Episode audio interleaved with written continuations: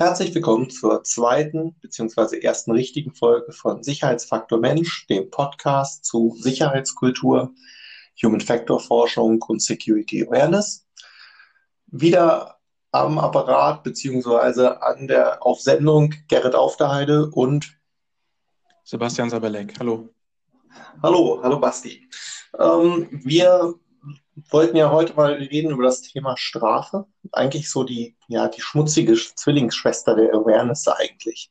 Also mich erinnert, dass diese gesamte Straf Strafbarkeits- und, äh, und Strafdiskussion ähm, im Bereich der Sicherheitskultur immer so ein bisschen an, an die Erziehung. Ja? Wenn, wenn man mit den guten Worten nicht mehr weiterkommt, dann kommt so ein bisschen diese Hilflosigkeit und man packt die Sanktionen aus.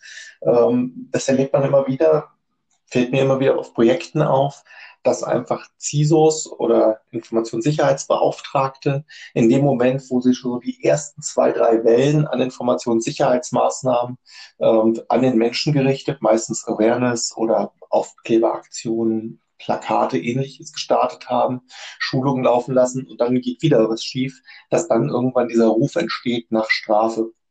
Zum anderen auch, weil er einfach so im ja in den großen Standards, in den internationalen Standards immer gefordert ist, dass Sanktionen getroffen werden, wenn gegen die entsprechenden Sicherheitsvorgaben verstoßen wird. Und ähm, ja, deswegen wollte ich mich mal mit dir darüber unterhalten. Als äh, ja, prakti praktizierender Jurist und äh, Psychologe bist du da, glaube ich, der Richtige.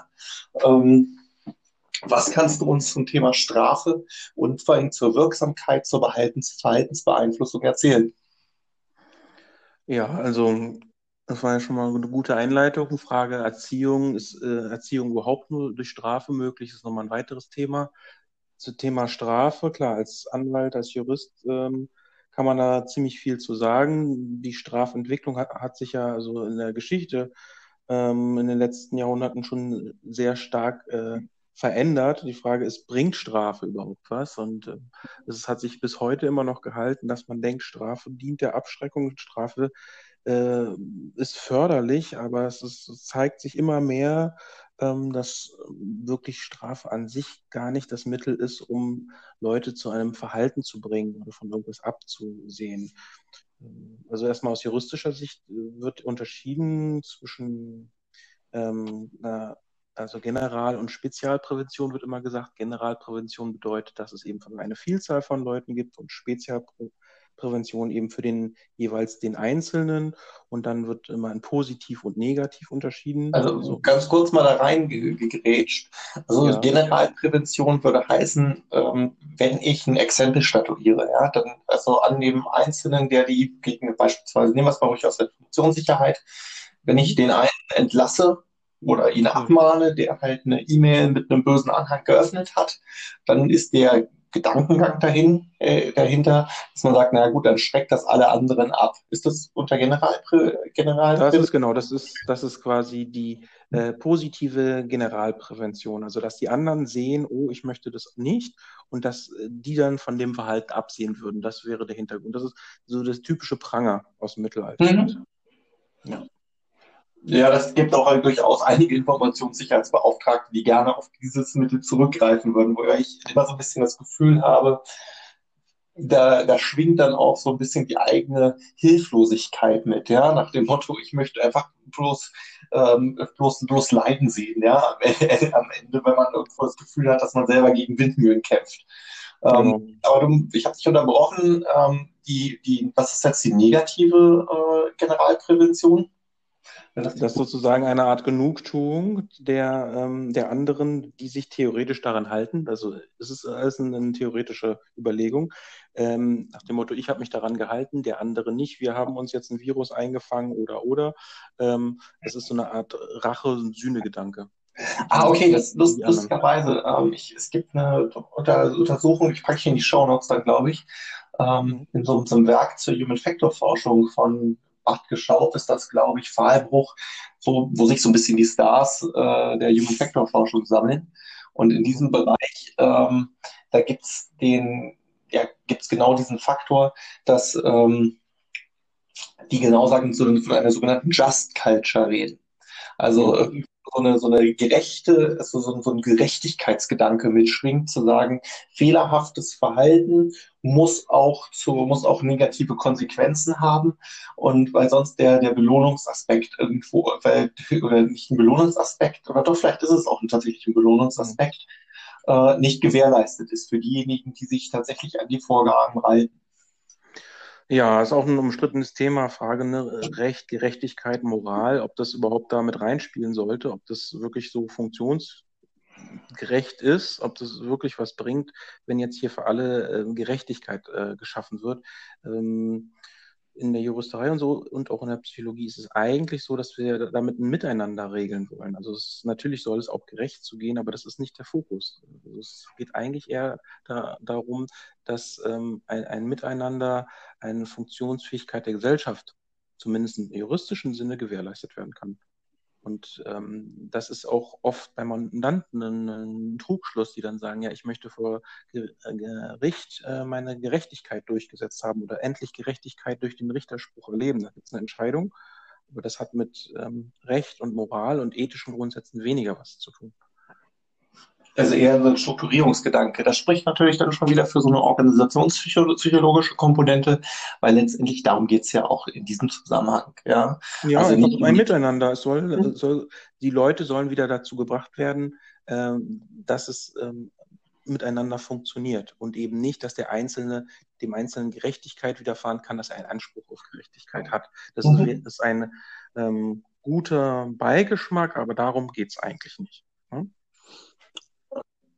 Hm? Ähm, ich, finde es gerade recht interessant, weil gerade dieses, dieses genannte Thema Strafbarkeit, das ist immer so ein bisschen, also wenn man, wenn man tatsächlich die ersten Leute, wenn man den darüber redet, über den Faktor Mensch in der Informationssicherheit, denken eigentlich an diese netten Sachen. Also so, wir machen ein bisschen Aktionen, wir machen Schulung, wir machen Ausbildung, aber ich sage mal immer nur so diese weiße Erziehung, ja, also so mhm. diesen, diesen Bereich, wir informieren und dann werden die Leute schon und äh, so Leute, Informationssicherheitsbeauftragte, die seit so ein paar Jahren einfach in dem Bereich tätig sind, da kommt dann irgendwann der Wunsch nach, nach halt, äh, nach Durchsetzung stärkeren Möglichkeiten. Das erinnert mich tatsächlich auch immer so ein bisschen an, an Lehrer, die dann Strafarbeiten verteilt haben, weil äh, die Klasse an sich nicht ruhig war oder an, an Eltern, die zu Strafen gegriffen haben, weil die Kinder halt trotzdem nicht gehört haben, obwohl sie ihnen eigentlich zum Guten versucht haben vorher. Es hilft dann meistens trotzdem nicht, weil einfach diese Hilflosigkeit dadurch natürlich auch sehr gewahr wird. Aber ähm, ja, da sind wir schon wieder in der Erziehung drin oder in der Pädagogik. Ich meine, das ist dann auch mit Strafe zu arbeiten. Dann sind wir wieder im 19. Jahrhundert. Und da, da hat sich ja schon ziemlich viel getan. Ähm, da ist das Strafe da auch eigentlich nicht wirklich ähm, das Mittel der Wahl ist oder damit sich nicht viel erreichen lässt. Das ist vielleicht kurzfristig mal eine Möglichkeit, aber eigentlich, wenn man Verhalten verändern möchte, wird das über Strafe nicht wirklich funktionieren. Das finde ich relativ spannend. Also ist, ist das was, was in so einem kulturellen ähm, Kontext zu sehen ist? Weil ich denke jetzt gerade, also wir haben ja, wir haben ja internationale Systeme, die ja komplett mhm. anders funktionieren. Also wir haben ja zum Teil auch Gesellschaft, also ähm, interna in einem internationalen Unternehmen haben wir ja komplett unterschiedliche ähm, kom komplett unterschiedliche politische Systeme. Ist, gilt das für alle Systeme und für die Menschen an sich, dass über Strafe das nicht äh, geregelt werden kann? Oder ist das, ist das was, was äh, zum, in, in bestimmten Gesellschaften, das ist das, was Kultur und gesellschaftliches äh, oder Kultur und gesellschaftlich abhängig ist? Also beispielsweise funktioniert es in China, Indien, Südamerika oder so, wenn ich dort mit Strafen arbeite, wohingegen bei uns das vielleicht einfach auch durch die unterschiedliche ähm, Erziehung, durch das unterschiedliche politische System einfach aufgeweicht ist soweit. Hm, ich, kann man nicht so eindeutig beantworten. Also wenn man es psychologisch betrachtet, würde ich äh, sagen, das ist hm, kulturunabhängig, also dass Strafe einfach nicht funktioniert. Juristisch gesehen ist es einfach so, äh, klar, spreche ich jetzt aus vom deutschen Rechtsstaat und neben nicht mit dem chinesischen, Frage, ist es überhaupt ein Rechtsstaat oder dem US-amerikanischen, die halt einfach sehr viel mehr mit Strafe arbeiten und äh, denken oder davon noch ausgehen, dass durch diese Abschränkung äh, Generalprävention, wo wir immer noch sind, äh, sich viel erreichen lässt. Das, man muss die Strafen einfach nur höher hängen, dann wird es auch weniger Leute geben, die das machen. In Deutschland geht man einfach davon aus, dass vorher nicht durchgerechnet wird. Kriege ich dafür jetzt drei Jahre, dann mache ich es und kriege ich dafür jetzt zehn Jahre, dann mache ich es nicht. Äh, oder, oder noch plakativer, machen wir die Todesstrafe oder machen wir sie nicht. So, das wird mhm. in dem Effekt selbst wird es nicht mit einkalkuliert und durchgerechnet ist es eine starke Strafe.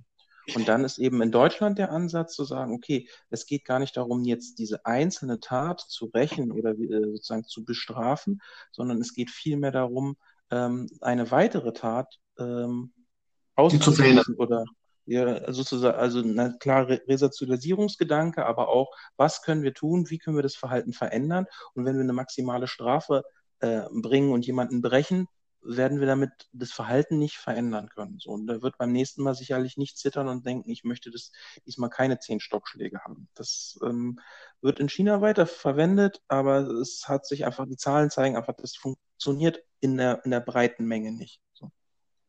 Ich bin, also ich bin, was ich da recht spannend finde, ähm, wir haben ja jetzt diesen, ähm, also so ein Aspekt muss ich jetzt gerade bei China dran denken, weniger bei den USA. In den USA ist ja, ist ja dieses Ding, die haben ja nicht die unbedingt die sichersten Innenstädte, ja.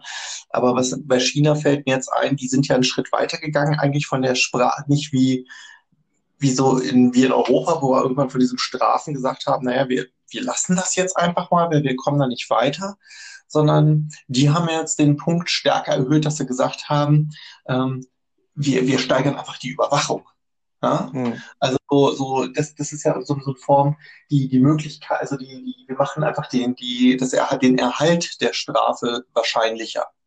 Ja. Weil das, auch so eine gewisse Abwägung, die ja stattfindet, ist ja so ein, so ein äh, der Delinquent geht ja nicht davon aus, na, ich werde ja garantiert erwischt oder ich werde ja nicht erwischt, sondern ähm, das ist ja der Gedanke. Und äh, in China jetzt gerade so in, in, Schulen diese Gesichtsüberwachung, was da so an Projekten läuft mit KI, wo dann wirklich die Schüler einfach äh, zwangsweise reingehen und so mechanisiert werden, ob man das möchte oder nicht, ist eine andere Frage, ja.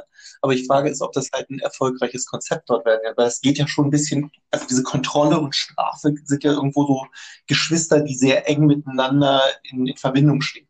Weil die einfach ja, die, also, maßgeblich die Eintrittswahrscheinlichkeit der Strafe erhöht. Ähm, nein, also auch da wieder, es, es, nimmt in Deutschland auch wieder mehr zu mit, mit der Kontrolle und dem Überwachen und so versuchen, ähm, ja, Fehlverhalten auszuschließen, aber da, da wird eigentlich immer unterschieden zwischen dem repressiven und dem präventiven Gedanken. Also repressiv heißt im Nachhinein das Bestrafende.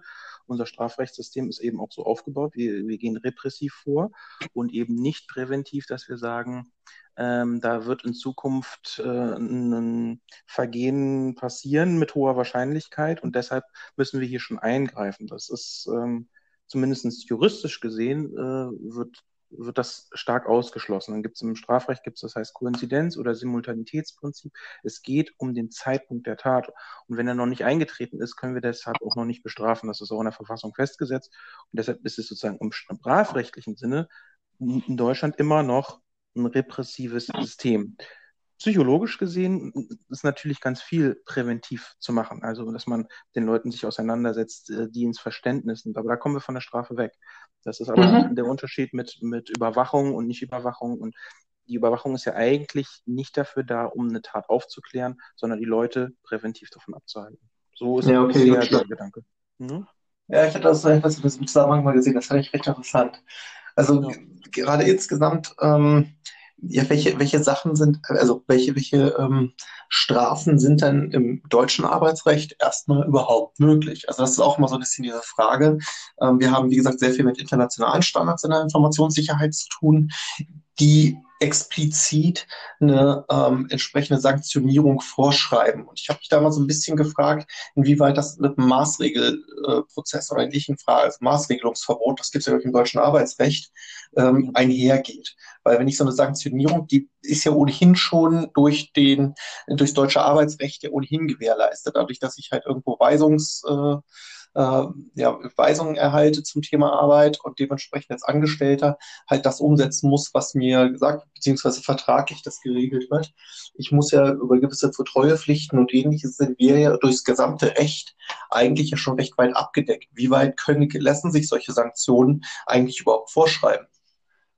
Also, also im Arbeitsrecht ist es entwickelt worden, äh, anhand der Arbeitsgerichte im Wege richterlicher Rechtsfortbildung. Klar, es gibt ein Ra Maßregelungsverbot des Arbeitgebers. Das, er kann das in keiner Form machen.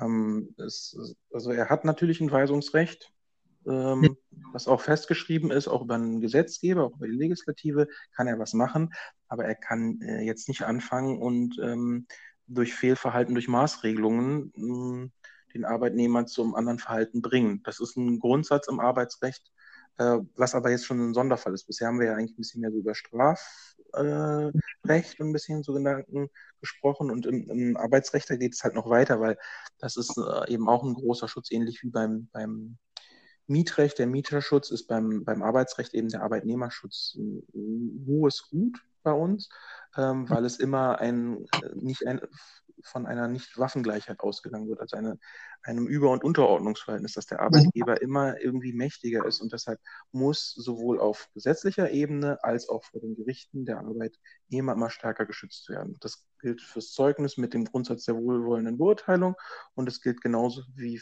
im Weisungsrecht eben mit der Grenze des Maßregelungsverbots des Arbeitgebers. Das ist seit Jahrzehnten in Deutschland Usus. Das wird auch nicht mehr groß diskutiert, sage ich mal.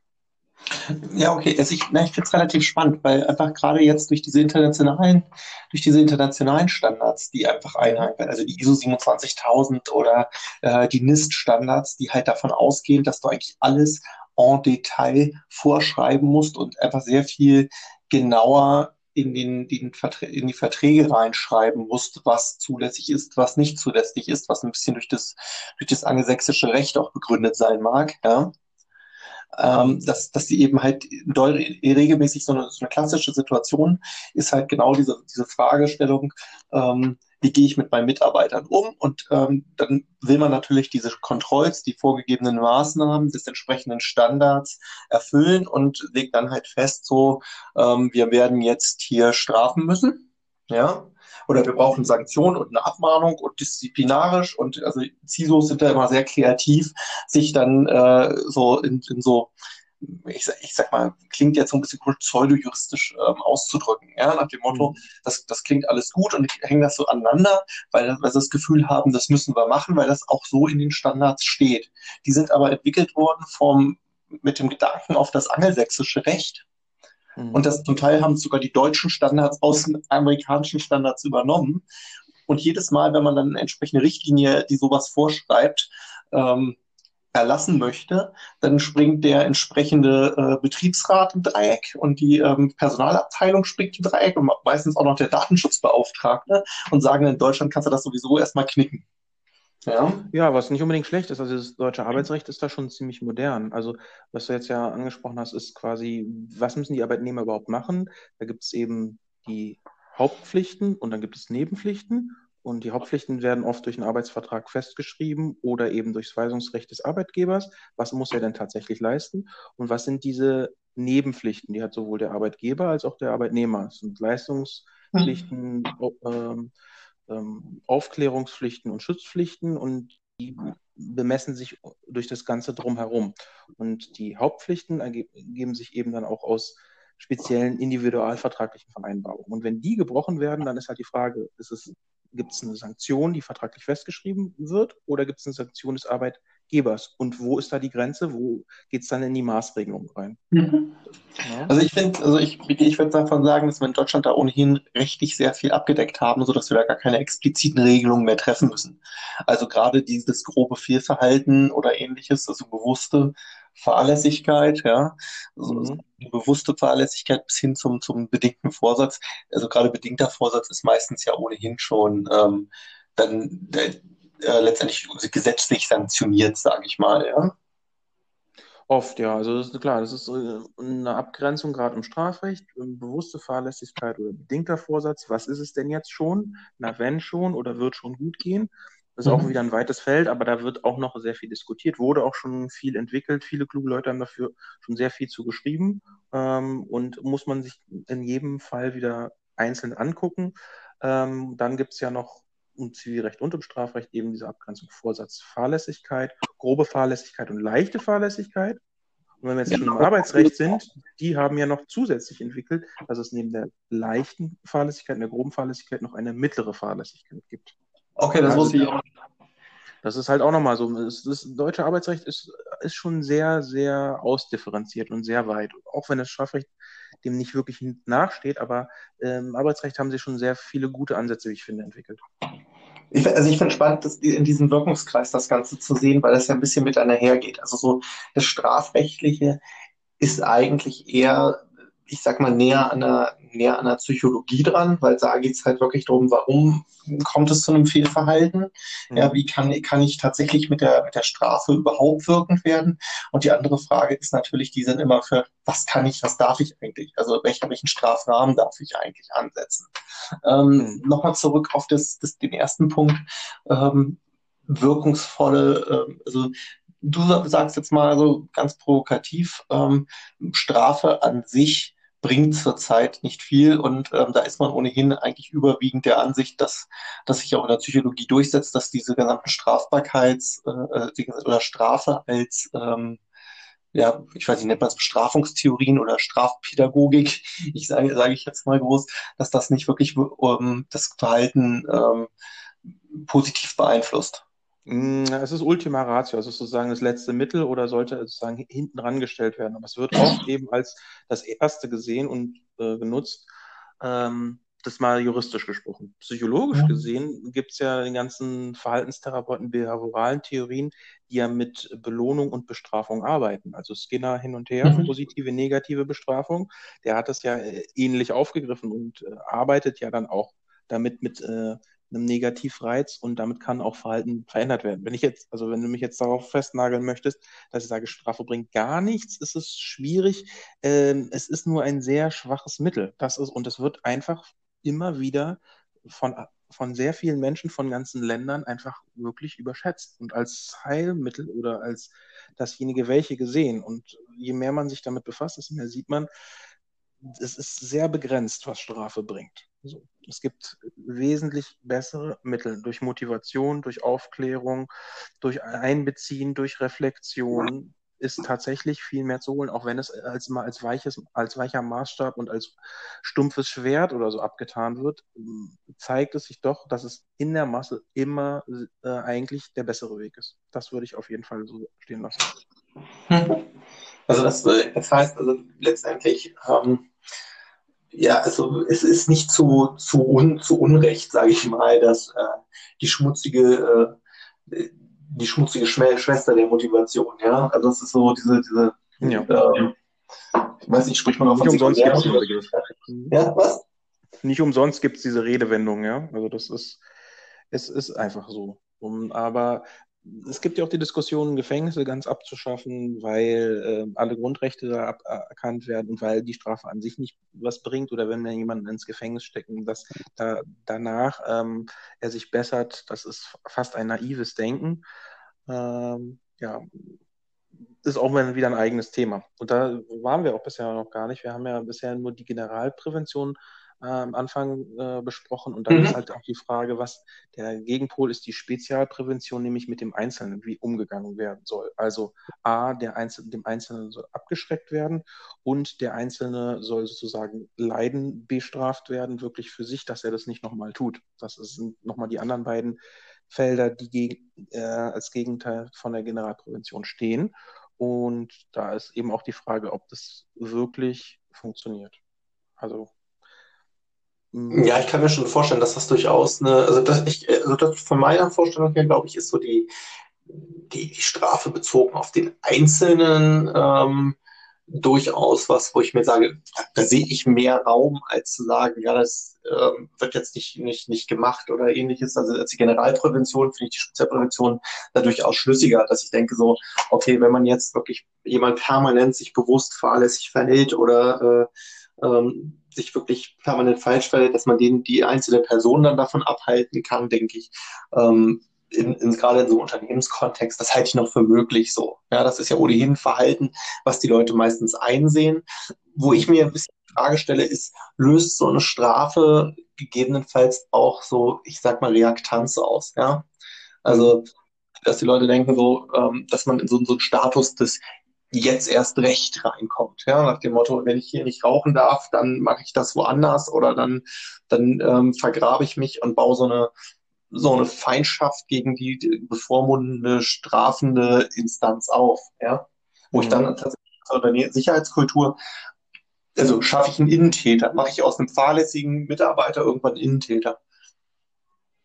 Ähm, ja, also ist, ist wohl so, da geht man davon aus, dass die, diese wirklich die Reaktanz bei Leuten erst aufkommt, wenn es zu unverhältnismäßigen, zu drakonischen Strafen kommt.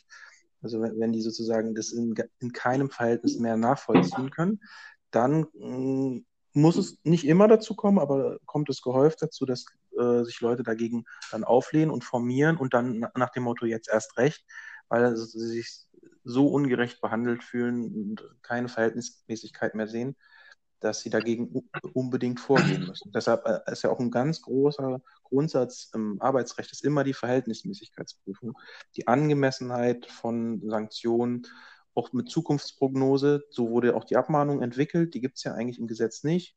Äh, die richterliche Rechtsfortbildung hat gesagt, jede verhaltensbedingte Kündigung muss einer Abmahnung vorausgehen, sonst ist sie nicht sozial gerechtfertigt ähm, das ist eben auch aus, ein Ausfluss aus diesem Verhältnismäßigkeitsgrundsatz. Ja. Ähm, Spielt es auch eine Rolle letztendlich, also bei der Reaktanz nur die, nur die, also nur die Drastizität der, Spra der Strafe oder ist es da auch relevant, dass derjenige, der straft, sich ähm, richtig verhält? Also sprich, wenn ich jetzt irgendwie wenn das nur die Strafe so als so Machtinteresse, ich sag mal, der Vorstand tritt jede Regel, bestraft mich aber, weil ich mich dazu auf, äh, aufschwinge, ja, also so ähm, derartige Folge. Spielt das eine Rolle auch für die Entwicklung von Reaktanz oder ist das? Ich denke das schon. Also das ist natürlich ist dann, dann auch der Bestrafte, der Arbeitnehmer in dem in dem Fall äh, sich als ungerecht oder massiv ungerecht behandelt fühlen, wenn okay. der andere sozusagen gar, gar keine Sanktionen oder gar keine Konsequenzen spürt und sich trotzdem aufschwingt und dem anderen immer was sagt. Das äh, mhm. ist aber ähnlich einer drakonischen Strafe. Wenn ich immer bestraft werde und der andere bei viel, wenig, bei viel mehr, viel weniger bekommt oder gar nichts bekommt, ähm, kann das auch als drakonische Strafe empfunden werden. Ja, mir, fällt jetzt gerade diese, diese Wahrnehmung der, der, der, ich sag mal, die Wahrnehmung des Kontrastes einfach, dass das entscheidend ist bei der Strafe. Das hatte ich bisher noch nicht auf dem Schirm. Also das ist für mich gerade so, so eine neue Erkenntnis, dass ich merke, wenn, also dieser, wie heißt es immer so schön, Tone of the Top, ja, also die, das, das Management soll sich halt auch entsprechend verhalten, dass das Management durch das Verhalten auch wenn, wenn es selber die Sachen, die Werte nicht lebt, aber trotzdem versucht, die Mitarbeiter durch über eine Bestrafung äh, zu, zu äh, gängeln, oder zu, zu ähm, mit ihrem Verhalten zu beeinflussen, dass das dann gleich, ich sag mal, eine doppelt negative Auswirkung haben kann. Das war mir bisher noch nicht klar, aber ich finde diesen Zusammenhang gerade ganz spannend. Auf jeden Fall, also da geht es wirklich um die Verhältnismäßigkeit oder Verhältnismäßigkeit im engeren Sinne Angemessenheit im Arbeitsrecht. Und im Strafrecht mhm. sagt man immer die individuelle Vorwerfbarkeit. Und das ist im Prinzip auch sowas.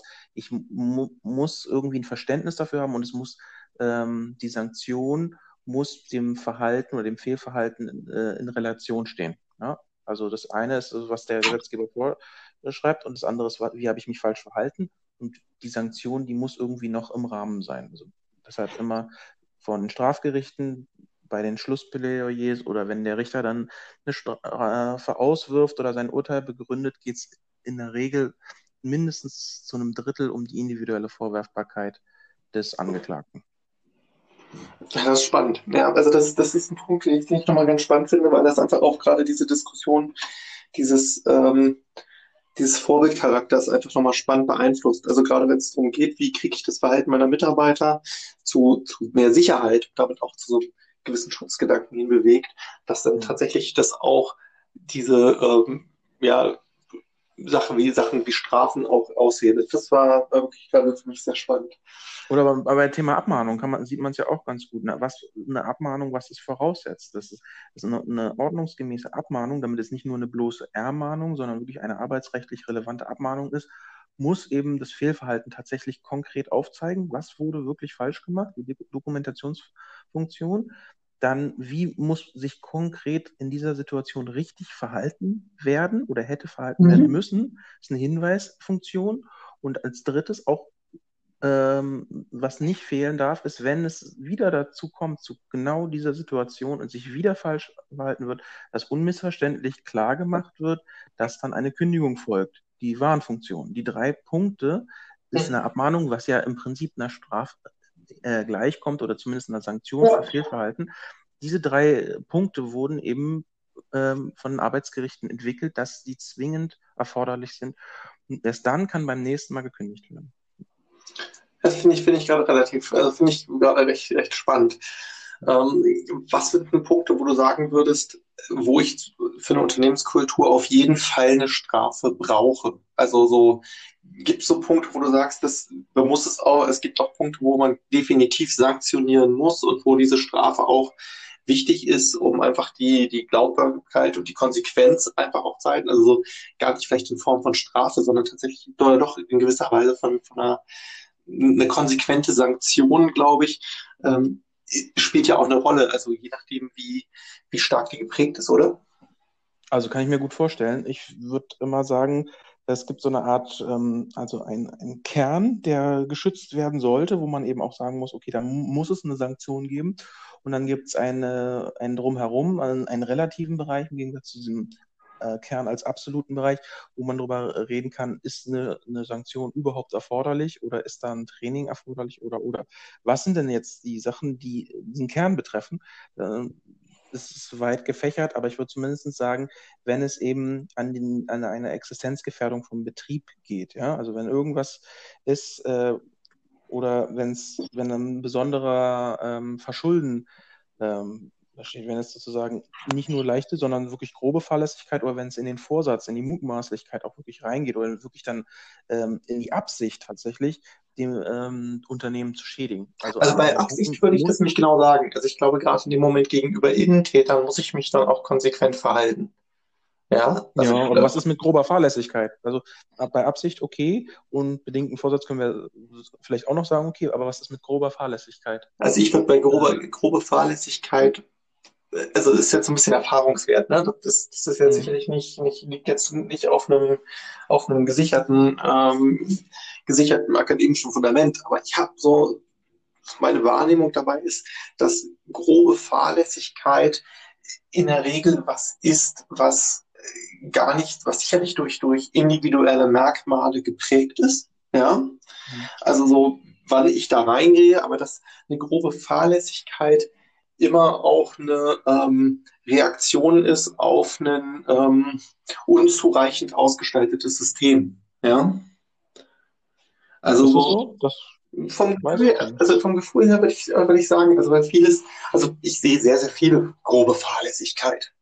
Ja, mhm. also in jedem zweiten Penetrationstest, den du so betreust, da hast du Standarddinge, wo du denkst, das, das kann doch nicht wahr sein. Und die Leute wissen das. So das ist auch nichts, wo man sagen kann, ja, das ist halt ein klein, kleiner Fehler, ja. Also, weißt du, ein Passwort mit acht Zeichen zu verwenden, ist vielleicht ein kleiner Fehler. Ein äh, Passwort Start 123 oder Winter 2016 zu nehmen, ähm, ist, ähm, ist einfach eine grobe Fahrlässigkeit. Trotzdem ist es etwas, was im extremen Maße. Das wäre aber zu diskutieren. Was? Also, also wenn man ein schwaches Passwort schon als grobe Fahrlässigkeit würde, was wäre denn, wenn man gar kein Passwort reinsetzt und es online schaltet? Das wäre für mich eine grobe Fahrlässigkeit. Ja, es kommt. Also selbst wenn er 1, 2, 3 als Passwort ist, ist das für mich noch nicht, also in einer, einer massiven äh, Form de, der erforderlichen, also Verkehr erforderlichen Sorgfalt außer Achtlassung. Ja, weiß ich nicht, das ist ja immerhin noch passwortgeschützt. Ja, wobei. Äh, selbst wenn man das Passwort draußen rumliegen würde, wäre das für mich auch noch eine Fahrlässigkeit, aber noch keine große also, Fahrlässigkeit. Ja, also das ist, das ist halt so die Frage. Ne? Also ich glaube, dass, ja. dass jeder, ähm, jeder Systemadministrator heute liest Heise oder ähm, Case oder irgendwas weiß ich für, für Dokumente. Ja, also das Ding ist ungefähr bewusst, dass es da draußen Hacker gibt. Es gibt auch die, die Fallzahlen. Wir sind jetzt bei irgendwo dieses Jahr, habe ich gerade die Bitkom-Statistik gesehen, bei über 100 Milliarden Schaden jedes Jahr. Ja. Mhm. Und also das, das sind einfach Größenordnungen, wo einem klar sein muss, dass Start 1, 2, 3 einfach keine sichere Lösung ist. Oder unverschlüsselt. Ja, das ist fahrlässig. Aber wenn jemand jetzt mit einer Liste rausgeht, mit, mit den Zugangsdaten und Passwörtern und die mit ins Fußballstadion nimmt und die da liegen lässt, das wäre für mich eine grobe Fahrlässigkeit.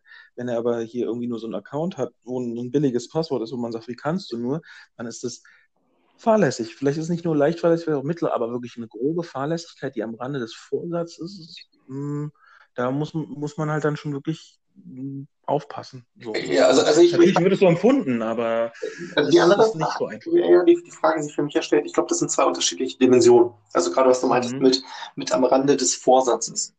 Ja. Also ich, ich, ich glaube, man, also die, die grobe, ich glaube, die, ähm, ob ich jetzt eine leichte Fahrlässigkeit habe, eine mittlere oder eine grobe Fahrlässigkeit, ist, glaube ich, Mhm. Auf der Impact-Dimension zu Hause. Ja? Also das ist halt, wie viel Impact hat das Fehlverhalten im Zweifel für das Unternehmen? Die, Mhm. die Distanz, ob ich etwas, das andere Thema ist die Frage, wo der Vorsatz anfängt, Mhm. meines Erachtens nach, ist die Bewusstseinsdimension. Also weiß Mhm. ich, was ich da tue und tue ich das bewusst?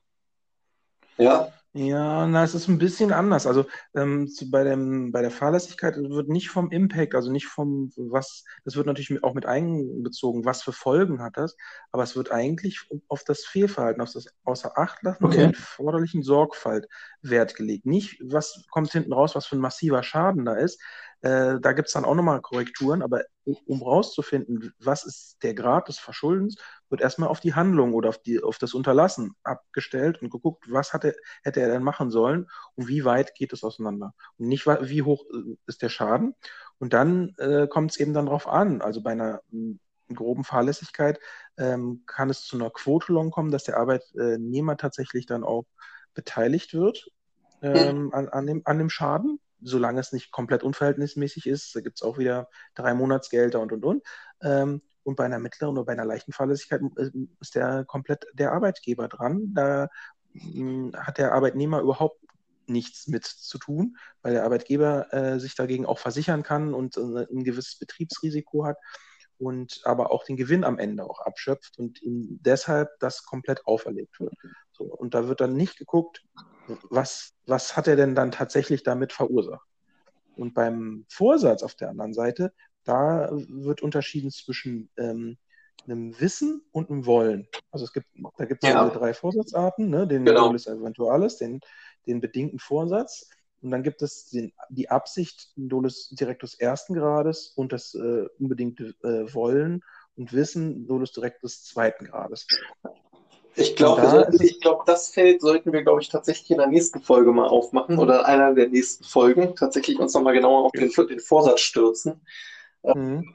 Weil, also ich glaube, diesen, diesen Punkt, das ist, ist ein super spannendes Thema. Ich möchte bloß nicht, dass das, dass, dass das jetzt so untergeht. Das ist jetzt zu viel. Ja, aber sonst, sonst wären wir jetzt in eine falsche Richtung gegangen. Also, das ist, weil du gesagt hast, mit dem Impact und mit dem besonderen Wollen und so, das ist, das, das wird nochmal weiter aufgeschlüsselt. Also sowohl im Arbeitsrecht als auch im Strafrecht ähm, geht es nochmal ein bisschen weiter. Also genau, wir sind im Thema Strafe, aber natürlich hängt es miteinander zusammen. Können wir auch Ja. gerne einfach eine eigene Folge zu machen. Sehr gerne. Ich glaube, das ist, macht auch Sinn. Also, was können wir denn für ein, für ein Fazit ziehen zum, zum Thema Strafe in diesem Bereich? Also, ganz ohne wird es nicht gehen, glaube ich. Ja. Ja, Also, ich glaube, es macht leider immer, nicht, aber hm. also irgendwo zumindest auch eine Grenze zu ziehen. Die Frage, die sich so ein bisschen stellt, ist, wie weit muss man diese Grenze eigentlich ähm, über Regelungen, über, ähm, vor, über, über Richtlinien bewusst ziehen und inwieweit ist die ohnehin über ähm, Stande, über, über Arbeitsrecht und ähm, Arbeitsrecht, Strafrecht und nicht zuletzt auch ähm, na, nicht zuletzt auch Rechtsprechung einfach ohnehin schon herausgebildet. Also muss ich das, ich muss eigentlich diesen Strafrahmen und das alles gar nicht mehr vorschreiben, weil es letztendlich zumindest in Deutschland für, andere Niederlassungen werde ich es regeln müssen. Ja, aber zumindest in Deutschland ist das ja im Wesentlichen alles auch schon durch die, durchs ganz normale Arbeitsrecht abgedeckt, weil es einfach das, das, was ich jetzt so mitnehme. Auf jeden Fall. Nicht nur das Arbeitsrecht, durch die ganze Rechtsordnung Ja. ist es abgedeckt. Da gibt es äh, auch nicht nur Strafrecht, gibt es ja auch Ordnungswidrigkeiten, auch für den Arbeitnehmer. Der hat eigene Pflichten. Da ist, muss der Arbeitgeber, mu- muss da jetzt nicht als äh, Autoritätsperson auftreten. Oder als Rechts- Soll er eigentlich auch nicht. als Regel, äh, letztendlich als Rechtsetzungsinstanz über interne Regelungen, Anforderungen, die ich schreibe, sondern letztendlich ist die, sind die Anforderungen an sich, da kann ich die Maßgaben schreiben, aber ich muss nicht die Sanktionierung beim Übertreten der Maßnahmen, äh, Maßgaben irgendwo festlegen, weil das ohnehin schon über das Arbeitsrecht mit abgedeckt ist. Und beziehungsweise Als, als rechtssetzende Instanz vielleicht am ehesten noch, aber eben nicht als, also, ne, also nicht als durchführende, als Exekutivinstanz und auch nicht als Entscheidungsinstanz. Mhm. Gibt es auch, machen die Unternehmen auch, aber dann, wenn überhaupt, dann am ehesten als äh, rechtssetzende, nämlich, was wir ja schon besprochen haben, machen wir das in den Arbeitsverträgen, SOW äh, oder SLA oder was auch immer. Da gibt es ja die ganzen Einzelverträge oder eben Festschreiben von Nebenpflichten. Die, die, diese drei Nebenpflichten, die wir kurz angesprochen hatten, dass er da was macht. Aber wenn er entsprechend wird, haben sich entsprechend der Sicherheit zu, meistens wird das über eine Betriebsvereinbarung ja gemacht. Ne? Ich mache das meistens ja dann über eine entsprechende Betriebsvereinbarung. Wo dann drin steht, äh, Sicherheit oder ähnliches ist zu gewährleisten und damit wird es dann irgendwo auch bindend. Genau, für, für die anderen eben eine Vielzahl. Da kommt man aus der individualvertraglichen Ebene raus und hat dann eben für die ganzen, mhm. wenn man das heißt dann eben äh, Betriebsvereinbarung, aber dass es eben darüber festgeschrieben wird. Da kann man ja zumindest sagen, wie, wie man sich verhalten hat. Zu verhalten okay, hat. Sicherheit dann, spielt eine Rolle, aber nicht, nicht den entsprechenden Staatsrahmen, den muss ich da nicht selber festsetzen. Genau, die Konsequenz muss nicht sein. Also das, okay, äh, das, das, ist ein wichtiger Punkt, ja. Mhm. So, das würde ich festhalten oder mitnehmen daraus. Und hm. dann auch ein ganz äh, spannende oder andere äh, wichtige Frage, was haben wir überhaupt für Alternativen zur Strafe? Und mhm. ähm, wie wirken die eigentlich? Oder sind die erfolgsversprechend oder sind sie zumindest erfolgsversprechender als Strafe? So, das finde ich auch nochmal ein wichtiges und spannendes Thema.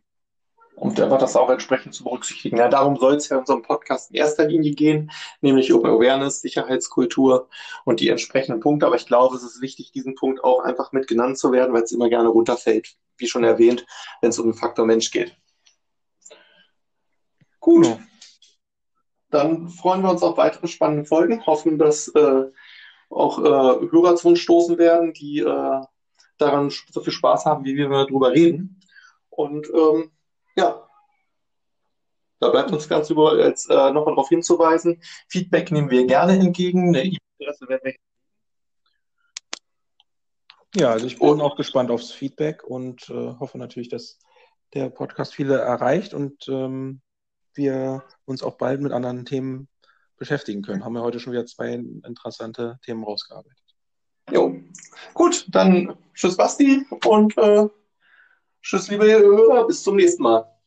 Ja, tschüss Gerrit, tschüss ihr Hörer, bis bald.